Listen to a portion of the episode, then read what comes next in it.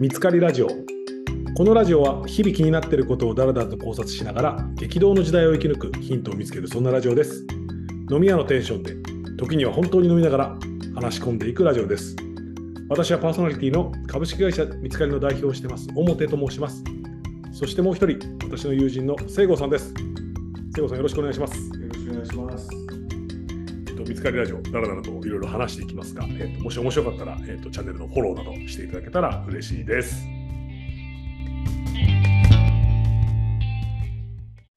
最近なんか気になってることありますかあのー最近あの AI があれやするでしょなんかグラビ前話したじゃないですか。そのグラビアアイドルとか。はいはいはいあの AI のそのちょっとその画画像というか写真はいグラはいビアはアイいドルはい。モデルはい。みたいなものってすごい出てるじゃないですか。出てますね。まあ、もはや気づ気づいてないかもしれないぐらいの。あ、気づいてないレベルで。そうですね、出てますすね。はい。でも、めっちゃ可愛いでしはい。めっちゃ可愛いですょ。。めっちゃ可愛いんですけど、はい。その顔にものすごく特徴がある。その顔にものすごく特徴があうるん。お目目が大きいとかですか目が大きいのはもちろんなんですけど、はい。目が若干離れている。目が若干離れている。目が若干離れてるんですそれは、なんか一般論的に言うと、そんなに綺麗な人の感じしなくないよ。ですしかないんです。そうですよねも僕は、私はですね、はい。目が離れてる人は好みなんです。えーと古いところで言うと、知念リナですね。知念リナ、えー プレシャス・デリシャス。スですね。みんなが分かるところで言うと、まあ、安室奈美恵が好きなわけじゃないですが、はい安室奈美恵ちょっと離れてるでしょ。沖縄ってことなんですかそれは違いますいかや沖縄好きなわけじゃなくて、はい若干目が離れてる人が好きなんでなするよ。知念リナなんだ。はい。なんかこう、ちょっと離れてる人って可愛いなと思ったんですけど、その AI のめちゃめちゃ可愛い子、みんな目離れてるんですよ。うん。それはな、な、え、それはただ先輩が好きなだけじゃないんですかえじゃなくて、だかはらい僕はそういうのばっか追ってるから、目が離れた AI のモデルが出てるんじゃなくて、はい、はい。一般論、若干目が離れてる子っていうのは可愛いんですよ。だかうんらあれが採用 AI っていうのはその標準的に一番はい、可はい、愛いのをはい。彼は持ってくるわけですよ、ね。はいってことはやっぱり若干目が離れてる方がはい可愛いっていう世の中の美意識あるってことです。なるほど。確かに。なんか、だけど、その、ものすごく微妙な差なんだと思うんですよ。知 念里奈さんが、それこそなんか目が離れてるかっていうと、なんか、まあ、なんでしょう。目が離れてるって目の黒目が離れてるとかじゃない ですか。うん若干目の位置が魚っぽい。あーあー、確かに、あ、宝飾系あシマウマ確かに、確かになるほど、なるほど。まあ、見つかりラジオ、ちょっとこれ定番になりつつあるんですが、えっと、聖子さんに勧められた本を読みましてですね、はい。えっと、それが、あの、いい子症候群の若者たち。先生どうか、みんなの前で褒めないでくださいっていう、こう、本なんですね。もう衝撃的ですよ、それ。そう、しょもう、まずそうそう、衝撃的です。で、えっとですね、なんか知らないですけど、これ、あの、瀬尾さんご気にならされたからあれですけど、ちょっと表紙もなんていうんですかね、その、あ電車でちょっとなんか読みづらくないですか少女漫画、別に少女漫画読むのは悪くないかもしれないですけど、なんか、はいはい。ちょっとそれが僕は気になるぐらい、表紙も結構し、なんかなんかインパクトがある本なんですちょよねっと。セクシービデオみたいな表紙ですねなんか、なんとなく、なんとなくね。だからピンク昔のね、うんピンクのねなん、か、なんかそうなんですよね。なんか、なんでなんでしょう。だけど、そういう本なんですが、あ全然内容は全くそういう、全くそういう感じじゃないと変なんですけど、えっと、これは、金間大輔先生、金間って読むんですかね。ちょっとすみません。読みな、読み仮名が、えっと、あれですけど、調べよいやなんですけど、う。はい。その、本の表紙、アニメではい困る系って困らないですけど、はいっていう系で言うと、正義の教室っていうのがありますうんないです。何ですかそめっちゃ面白い。れめっちゃ面白いです。正義の教室。正義の教室。はい。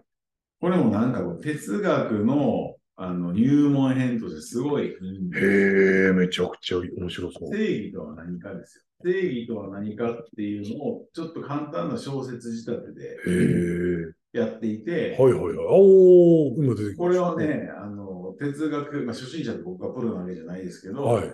あのめちゃくちゃ初めての方は、めちゃくちゃ面白いです、ね。おお、30人の娘、幼児と自分の娘、どちらが助けるおお、なるほど。正義っていうのは3種類あるんじゃないのかっていうのを書かれていて、これはもうぜひ、もし読まれてなかったら、別はにサプライズ、あサプライズっていうか、その内容的には、はい、その定義としてはサプライズはないんですけど、はい、あの小説仕立てなんですよ。この生徒と先生みたいな。なるほど男の先生と、はい、はい、まあ、おっさんと若い高校生かなはい。なんですけど、最後に恐ろしいサプライズが来るっていう。そのオチいるみたいな。何ですかいや、それもうちょっとえぐいんですよ、これ。何ですかあ、これも読んでほしいな。読みます。買います、今。あの、正義とはっていうところもすごい、まあ面白いですよ。いまあ一般論ですよ、これは。面白いんですけれど、はい。 最後の小説的なオチが、どぎもになりますよ ねなんと、もうめちゃめちゃいいネタばらししたいけど。やめてやめてほんまに です。えって、いる本題とずれるんですかね、そのオチは。ずれまくりずれまくりなんだ。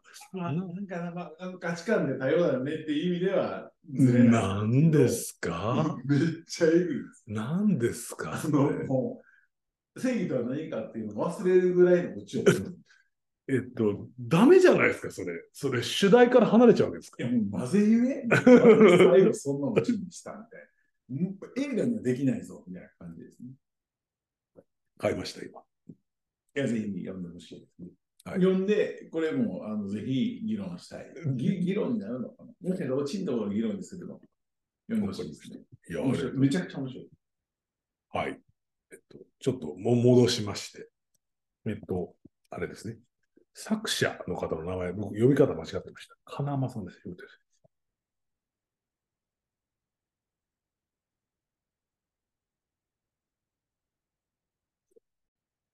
はい。えっと、で、その本なんですけど、作者の方のお名前が、金間大輔さんで、今、あの、金沢大学、金間さんで金沢ってなんかすごいですね。近々ですね。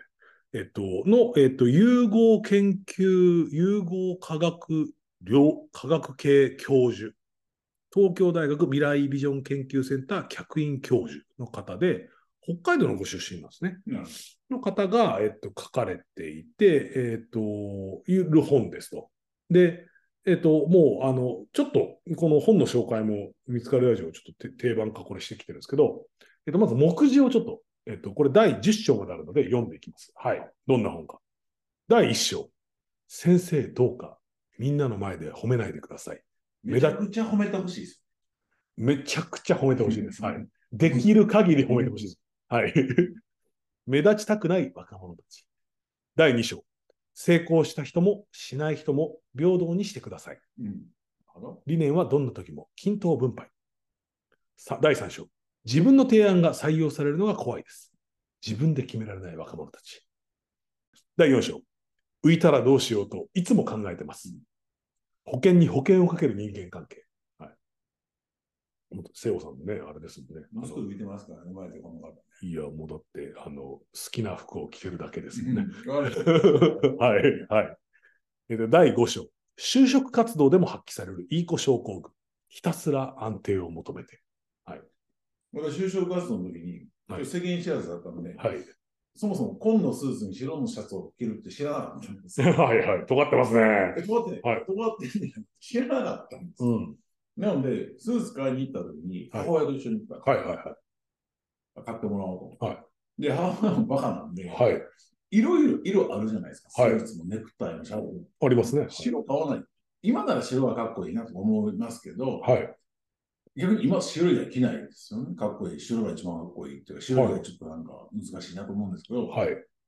当時はこんなにいっぱい色あるのになんで白やねんみたいなのがあって、すごいなんか不思議なあのチェックみたいなの着て、ネクタイもすごいおしゃれな感じにして、スーツも決して無地じゃないのを着て就職活動してました。マジっすか。すごいっすね。私はあの、首が太かったんで、 あの、ネクタイの前よりも後ろの方が長い感じで、ですねあのそうですね。やってました。すいません。はい。えっと、第6章いきます。頼まれたら全然やるんですけどね。社会貢献への歪んだ憧れ。第7章。自分にはそんな能力はないので、どこまでも自分に自信のない若者たち。第8章、指示を待ってただけなんですけど、若者たちの間に広がる学歴社会志向とコネ志向。第9章、他人の足を引っ張る日本人。若者たちが育った社会。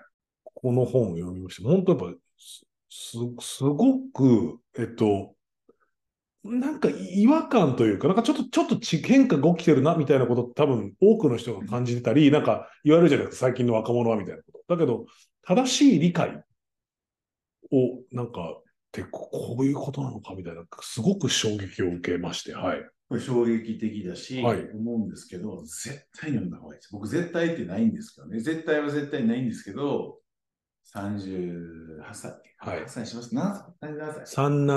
3738世代い以上、以上。絶対に読んだ方がいい。絶対に読んだ方がいいっすね、絶こ対れ。に、あの、想像の斜め上行くってこのこと。このことでしたね、確かに。もう、ゆもう唯一にして最高の、最大のメッセージは、もう、まあ、絶対、38歳以上の、まあ、特にやっぱ男性なんですかね。あの、そんな簡単には分けきれないと思いますけど、多くは男性の方が読んだ方が。まあ、38歳以上の男男性、そういう教育を受けた男性ですよね。そうですね。うんだからなん、なんていうんですかね、その教育の仕方として、あ、そうですよ。あの、両親とかに、はい。お前、え、男らしくやれ。はいはいはい。男らしくないぞ。はいはいはいはい。めめしいやつめ。はいって言われた、その形容詞を知ってる人、そそうので形すね容詞で、あの、教育された人全員読むべしです。あ、そうですね。確かに確かに。そうそうですね。なんかそれがまあ、今このご時世で正しいのかは別として、でもそれを聞いて、それをよく言われてとか、もうよくじゃなくても何度か言われてみたいな人って多分いらっしゃると思うんで、そういう方もぜまあまあ絶対いると思いますいや、まあ、結結論から言えばあれですよね。だから、あの、今の、まあ、現代を生きるね。はい。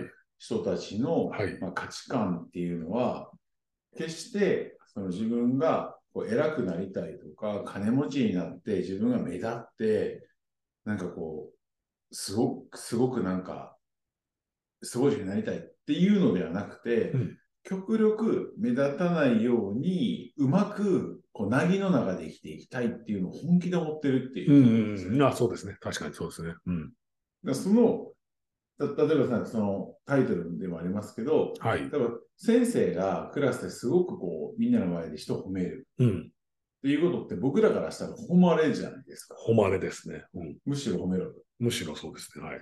だけど、みん褒められたくないわけじゃなくて、みんなの前で褒められたくうん。あ、それすごいいいポイントですね。確かに。みんなの、褒められたくないわけじゃないけど、みんなの前はやめてくれる。そうです。確かに確まあ、それはなぜかというと、かに。はい。まあ、これってもう社会がそうですし、多分今30の人は多分ちょっとそうではないんですうん。よ。ここって、まあ一言で言うと、ツイッターのせいなんですよね。 30歳。だからツイッターと LINE うん。というものの影響を大きく受けていて、はい。その良くも悪い、いいことでも悪くても、目立った人っていうのが社会でボコボコにされるっていうのを見てきてるんだよ。ああ、なるほど、なるほど。確かに確かに。ツイッタそうー、LINE、まさに。あで、クラスでも LINE のグループあるじゃないですか。うんなので、ね何かしら目立った行動をとると、そこでいろんなことを言われる、後ろ指を刺されることがものすごくリスクだ。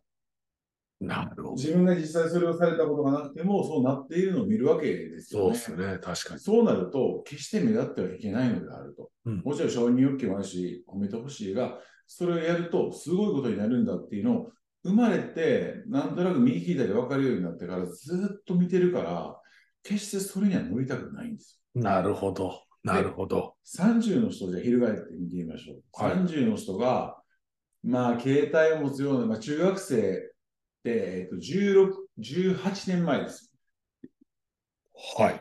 そうですよね。18年前って何かというと、えっ、と、2005年。 2005年か。 2005はい。年って全然ツイッターじゃないんですよ。ツイッターなるもの、LINE たるものをみんなでキャッキャキャッキャいじり出してるのは2010年超えてからなんですよ。うんうん。っていうふうに考えると、中学生ぐらい、高校生ぐらい、まあ、大学生ぐらい、まあ、まあ中学生、高校生うんぐらいの時に、ツイッター、LINE みたいなものが当たり前にあった世代っていうのは今の大学生ぐらいなんですよなるほど。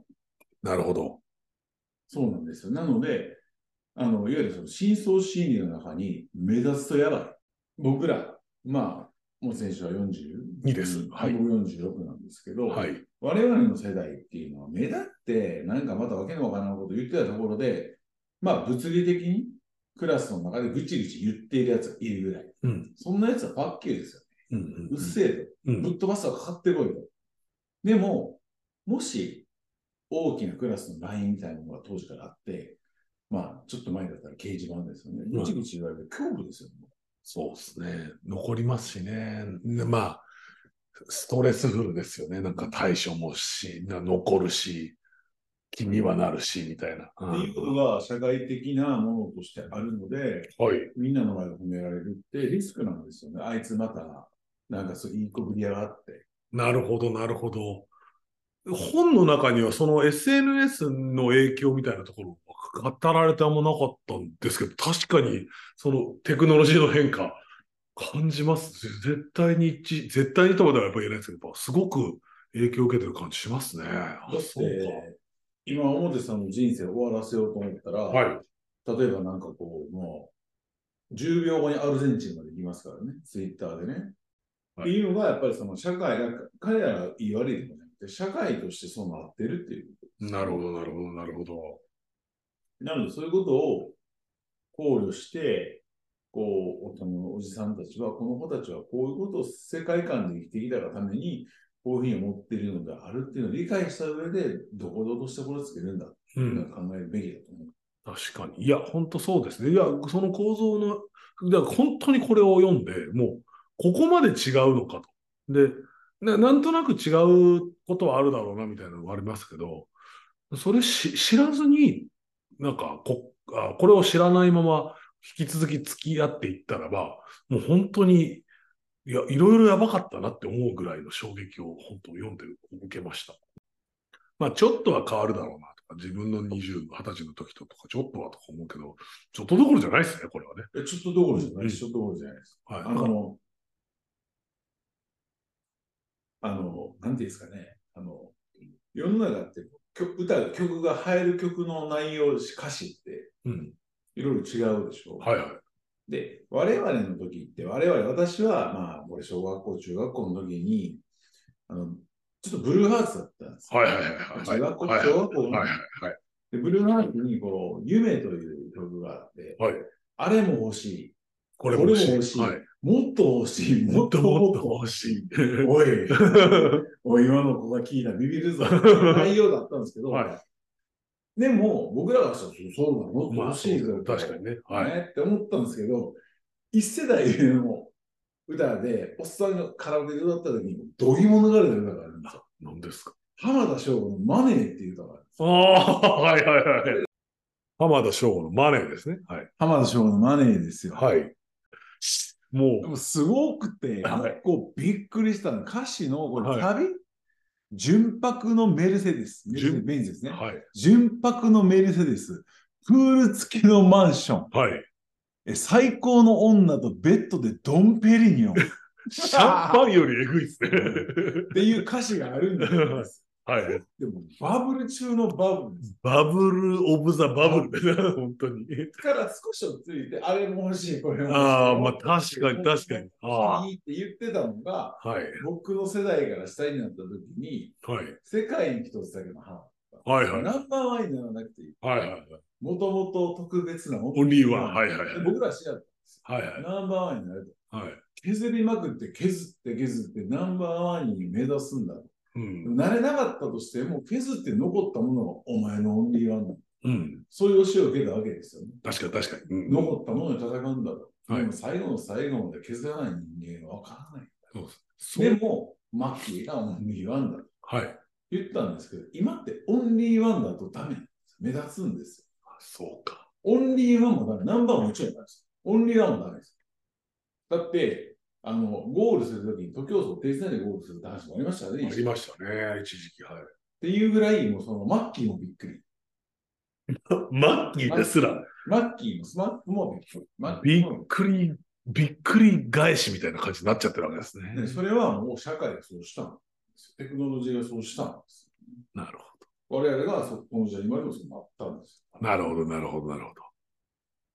いやー、いや、もう本当す、す、すさまじいっすね。っていうね、状況、その社会の状況っていうのを理解をししないと、理解をせずに、あいつら男らしくねえとあか、あ、はいはいはい。なんかっていうのはやっぱりフェアじゃん。確かにそうですね。なんかその、ちょっと変わったけど、あの、僕とかの感覚というと、いや、本質的にはみんな結構いい、いい車とか乗りたいとかって、やっぱ隠してるけどあるでしょみたいなのとかも思ってる感じは、僕はあるのかもなと思ってて、だけど、もう結構根底から違うなっていう認識になりました基ね。本的にだから、あその、何を求めてるんですよねはい。人よりはよくあるみたい。はい。だけど、そこまで良いというものは求めていない。はい。いやある意味、その、私が小さい頃の、みんな自分の家庭を中の上だと思っていた。はいはい。のとは違う意味で中の上になりたい。みたいなイメージが多分強い。なるほどね。いや、そうですよね。でね、なんか、はい。一方で、はいなんか私非常にこう、まあ、いろいろその思うところもありね、なんかはい若い人に関わりがあるんで思うところがあったんですけど、はい。このまとめのところ、第10章ですか第10章ですかね。はい。に書いてあることがすごくこう僕は感銘を受けたんですよ。はいはいで、その10章で書いて、この先先生ですかい書いておられるのは、その、まあ、うわかると。なぎで行きたいのはわかるけれど、はい。じゃあね、公務員になって、うん。はいなぎになんてならないんだと。はい。本当に、なぎなんてなれると思うかと。うん。みんな、それぞれ不安を抱えて、日々戦いながら生きてるんだと。うん。なぎの状態なんてないんだ。安定的になぎで生きられる人なんてトップエリートの本当1割なんだと。1割いかないんだと。でしかもこれからの、そここれは書いてあるかどうかわかんないですけど、僕は僕の多分意見がわかんないですけど、これからの社会において、ものすごく変化があって、う社会がまあ不安定というか、うん。そのある決まったものがない中で、常にこう自分に選択と決断と実行を迫られるわけですよね。うん。まあその中で、何なんてないんですよ。うん逆に言うと、内容を目指そうと思うと、常に判断と決断と実行してる人は何なんですよね。うん。ああ、そうですね。ならそうですよね。本当に。というふうに考えると、というふうに考えると、やっぱりもう少し、いやこれ今の若者うんぬんじゃなくて、できれば若い間に自分から動いて、自分からその波に乗りに行くうん。ことで安定を目指すっていう癖をつけないと難しいのかなと思うんですよね。なるほど。いや、そうですよね。こんだけその、ね、時代とか、ううまあ、周りのものが動いてると、その中で本当の安定を目指すって、マジ相当難易度高いと。難易度高いと思うん高いっすよね。あの、本当にこう、僕サーフィンほとんどしたことないですけど、はい。ナギだったらナギですけど、ナギ来るんですよ、すぐ。うんはいそしたら、待ってたら溺れるわけですよ、ね。はい自ら乗りに行って、で、次々乗らないと安定しないんですよね。ですよね。いや、本当そうっすよね。だから常にこう、なんですか、体勢で言うとちょっと膝負けて重心取ってるみたいな。うんうんうんうん。じゃないと多分安定しないんですよね。だからこそ、なんかこう、プロアクティブにというか、自分から考えて判断するっていうのを、癖をつけるというか、訓練しないと、本当に僕らのその考える人なかったね、人生ね、うん今となって考えなきゃいけなくなりましたけど、なんかすごい大変な時代だなと思うんですよね。で、それを、まあ、36、7、8以上のおっさんたちは、組んであげないとダメだと思うんですよね。うんうんうん。組んであげたサポートしてなんぼ、なるほど。いや、そうですよね。本当に。この本は、まあ、絶対は絶対ないんですけど、はい絶対読んだ方がいいと。まあ、マストバイですね。まあ、だけど、絶対じゃなくて、もう限定してますからね。こういう人は、ああ、そうですね。 38歳以上でいきますから、37、8歳以上で、あの、いいまあまあ、人生の中で何とかうん男らしくとか、めめしいみたいなことをを言われたことがある方は、読んだ方がいい。で見つかるラジオ、あの、毎回ですね、謎かけで締めてるんですけども、瀬尾さん、今日は、どういうお題で、チャット GPT を表が超えるかどうかっていう、結構瀬戸際なんですけど。 すごい低レベルな。なんで す、はい今日は、何ですか ね。何ですかね。うーん、難しいですね、今日はいは。はい。褒める褒める。褒める褒める。褒める褒める褒うん。めるうん整いました。褒めるとかけまして50の旦那からのキスと解きますその心は。人前ではやめてだねチャット GPT チャット GPT と一緒だわから 全然うまくもなんともないなうまくもなんともないんですけど面白いな。え、どういうこともう40だと30でええんか。まあギリ人前では注してもいいかなもう50とかでいいんでしょですね。本当にすいませんでした。はい。じゃあ、お後がよろしいようで。ありがとうございました。